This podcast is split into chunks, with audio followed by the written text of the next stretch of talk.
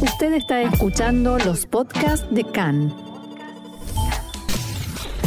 CAN, Radio Nacional de Israel. Hoy lunes, primero de agosto, 4 del mes de Av, estos son nuestros titulares. El mediador norteamericano Amos Hochstein aseguró que se podrá avanzar en las negociaciones entre Israel y el Líbano por la demarcación de la frontera marítima. Jamás presiona a Israel para un intercambio de prisioneros. Hoy entra en vigencia la controvertida reforma del transporte público, las nuevas tarifas en detalle.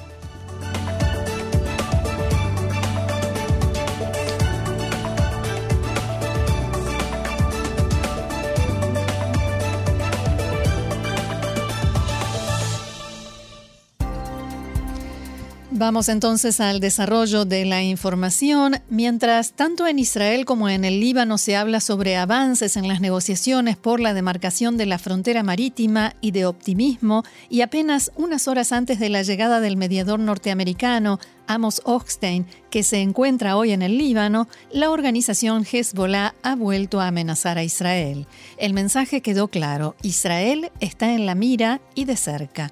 Esta vez fue mediante un video que difundió en el cual se pueden ver embarcaciones de la empresa Energian dispuestas en torno a la plataforma gasífera israelí Karish. Las imágenes fueron tomadas desde decenas de kilómetros de distancia y de fondo se escucha el sonido del tic-tac de un reloj. A continuación, y como para que el mensaje quede claro, Hezbollah exhibe un misil antibuque y una advertencia explícita del número 2 de la organización, Naim Qasem.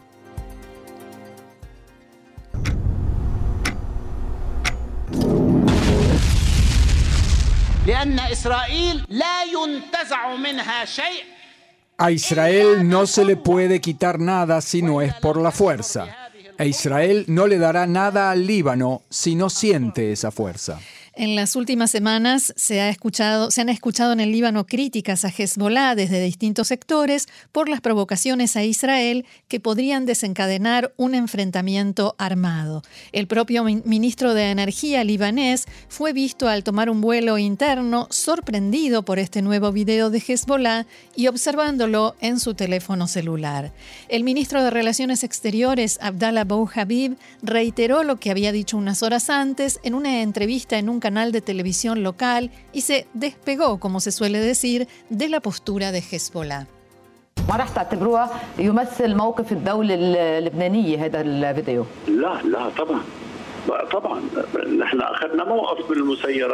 Este video para ustedes representa la postura del gobierno del Líbano. No, no, por supuesto que no. Hemos expresado nuestra postura en contra del envío de los drones no tripulados de Hezbollah a Israel y todos saben cuál es nuestra postura como Estado. Por su parte, el vicepresidente del Parlamento, Elias Bousaab, decía lo siguiente.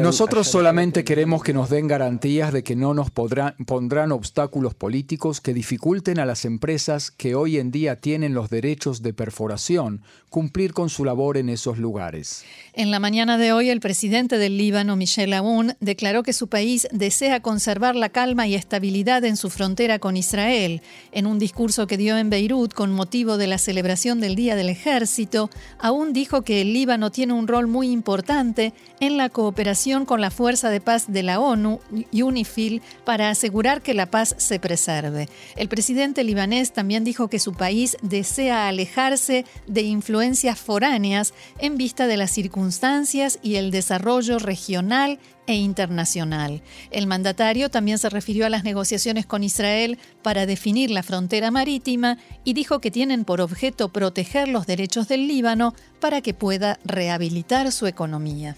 El diario, el diario árabe Al-Sharq al-Awsat informó que el mediador norteamericano llevó a cabo anoche conversaciones positivas con el equipo negociador libanés. De todas maneras, el secretario general de Hezbollah, Hassan Nasrallah, dijo anoche en un discurso que su organización interviene en las negociaciones por la demarcación de la frontera marítima con Israel y que decidirá cómo seguir adelante en base a los resultados de la visita del mediador norteamericano a la región. Como sabemos, el conflicto se relaciona con el establecimiento de la frontera marítima entre los dos países y el reparto de los recursos naturales en el lugar.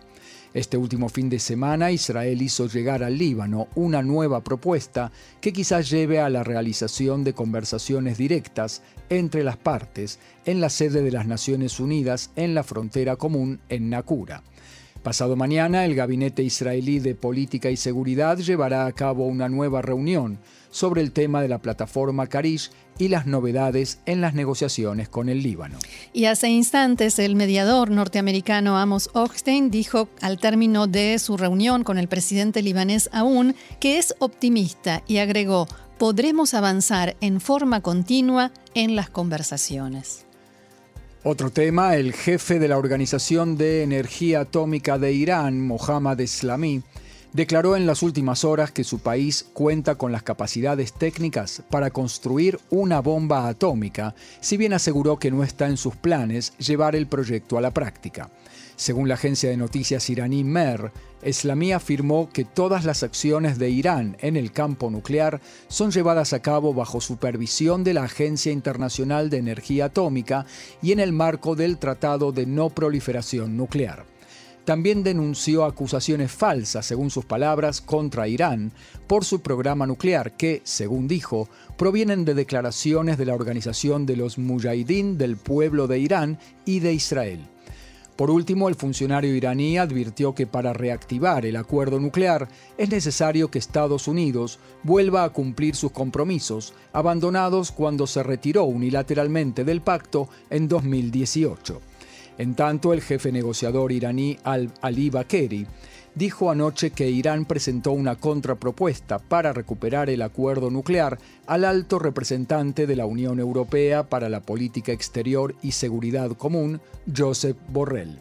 En su cuenta de Twitter, Bakeri señaló, abro comillas, hemos compartido nuestras propuestas sobre fondo y forma para que se pueda conseguir una rápida conclusión de las negociaciones de Viena pero insistió que para ello Estados Unidos debe cumplir sus compromisos. Otro asunto, el jefe de policía israelí Kobi Shabtai partió esta mañana rumbo a Rabat acompañado por el jefe de la División de Inteligencia y el de Relaciones Exteriores de la policía. Se trata de la primera, primera visita oficial de este tipo a Marruecos y durará cinco días, durante los cuales Shabtai y su comitiva se reunirán con los altos mandos de la Policía de Marruecos y del Ministerio de Seguridad Pública. Según el comunicado oficial, el jefe de policía de Israel dialogará con sus interlocutores en Marruecos sobre el fortalecimiento de la cooperación entre las policías de los dos países y visitará la comunidad judía local, entre otros lugares. De vuelta en nuestra zona, el portavoz del brazo armado de Hamas, Abu Obeida, difundió anoche un mensaje según el cual, durante el operativo Guardián de los Muros el año pasado, fue bombardeado uno de los lugares donde se encontraban hombres de la unidad secreta de la organización, encargados de custodiar a uno de los dos soldados cautivos, tal como denominan a Adar Goldin y Oron Shaul, soldados israelíes caídos en la guerra de 2014 y cuyos cuerpos son retenidos en la franja de Gaza. De acuerdo con Hamas, un integrante de esa unidad resultó muerto y otros tres heridos en el bombardeo israelí. En su cuenta de Twitter, Obeida escribió, Nos reservamos el derecho a no publicar su nombre por el momento por motivos de seguridad. Lo comunicaremos más adelante en las circunstancias apropiadas. A continuación, el hombre de Hamas se dirigió a los ciudadanos israelíes y aseguró vuestro gobierno miente.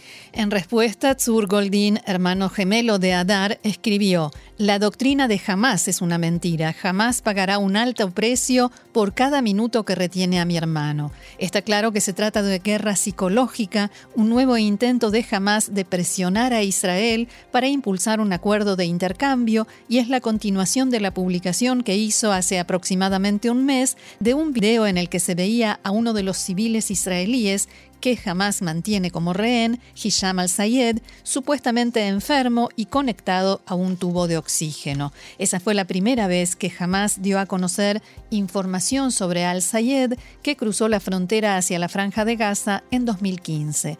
Esta publicación da cuenta también de la creciente frustración de los líderes de Hamas que intentan colocar el tema en el orden del día de Israel y quizás también en la agenda de campaña electoral de cara a los próximos comicios. Seguimos en Gaza. Desde hoy los palestinos que entran a Israel desde la franja de Gaza para trabajar podrán inscribirse como trabajadores y recibir un recibo de sueldo. Ello a diferencia de los últimos 17 años, en los que solo obtenían un permiso de entrada a Israel. Una nueva investigación revela que el salario promedio de los gazatíes que trabajan en Israel de modo ilegal es seis veces mayor que el salario promedio en la franja de Gaza. Durante los últimos 17 años, los palestinos de Gaza no podían ser inscriptos como empleados legales, sino que entraban con un mero permiso para actividades comerciales o para necesidades económicas. Esa era la fórmula. Pero en definitiva, trabajo en negro. En los hechos, la absoluta mayoría trabajaban como obreros, Israel no los reconocía y por ello tampoco recibían derechos sociales. Todo eso está a punto de cambiar. Israel desde hoy permite a los palestinos de Gaza trabajar como obreros, incluso el recibo de sueldo, jubilación e indemnización en caso de accidentes de trabajo.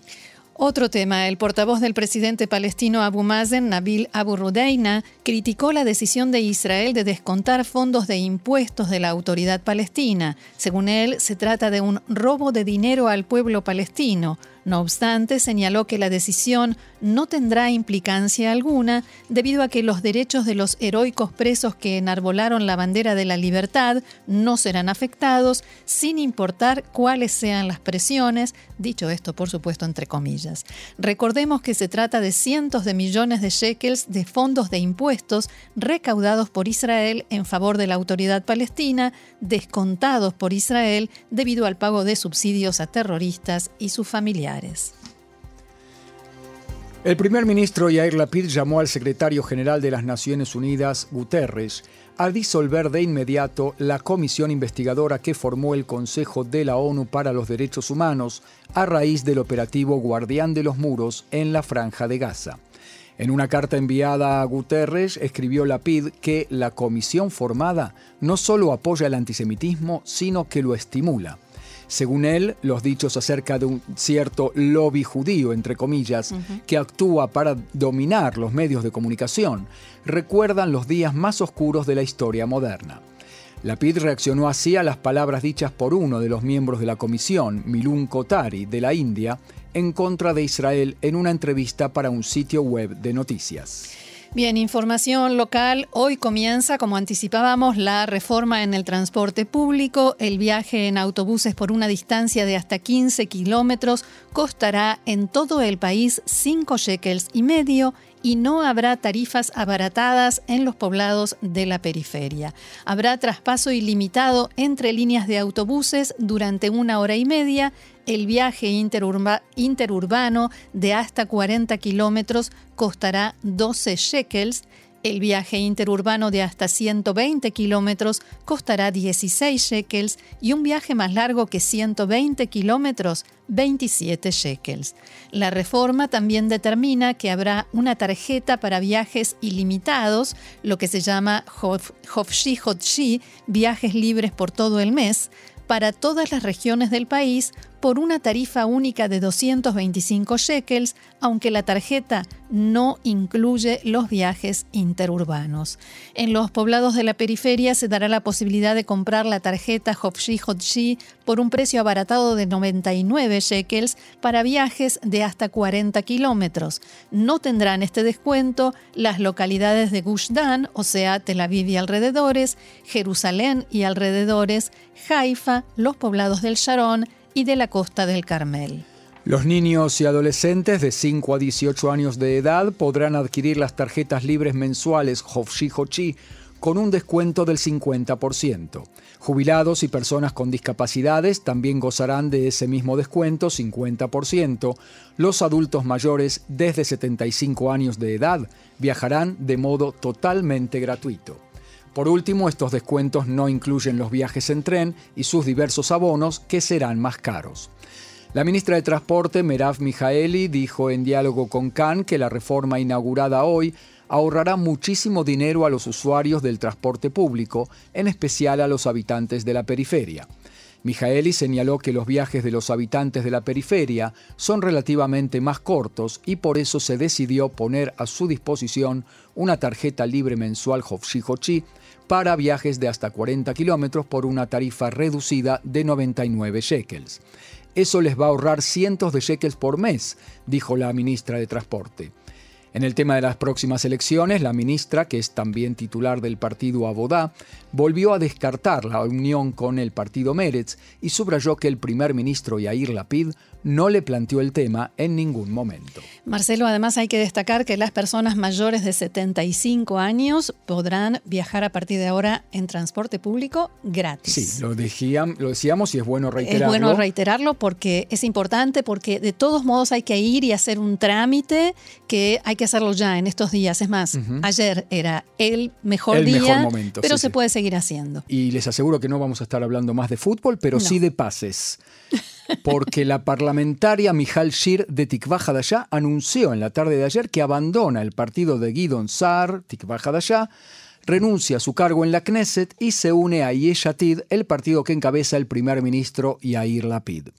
Shir escribió en su cuenta de Twitter, hoy finalizo una etapa fascinante con mi amigo Guido Sar y que tuvo el privilegio de formar parte del dramático proceso político que llevó al fin del gobierno de Benjamin Netanyahu. Abro comillas, me uno hoy al primer ministro Yair Lapid y al partido Yeshatid, que es una fuerza política central que se mantiene firme como un muro frente a quienes intentan destruirnos desde adentro.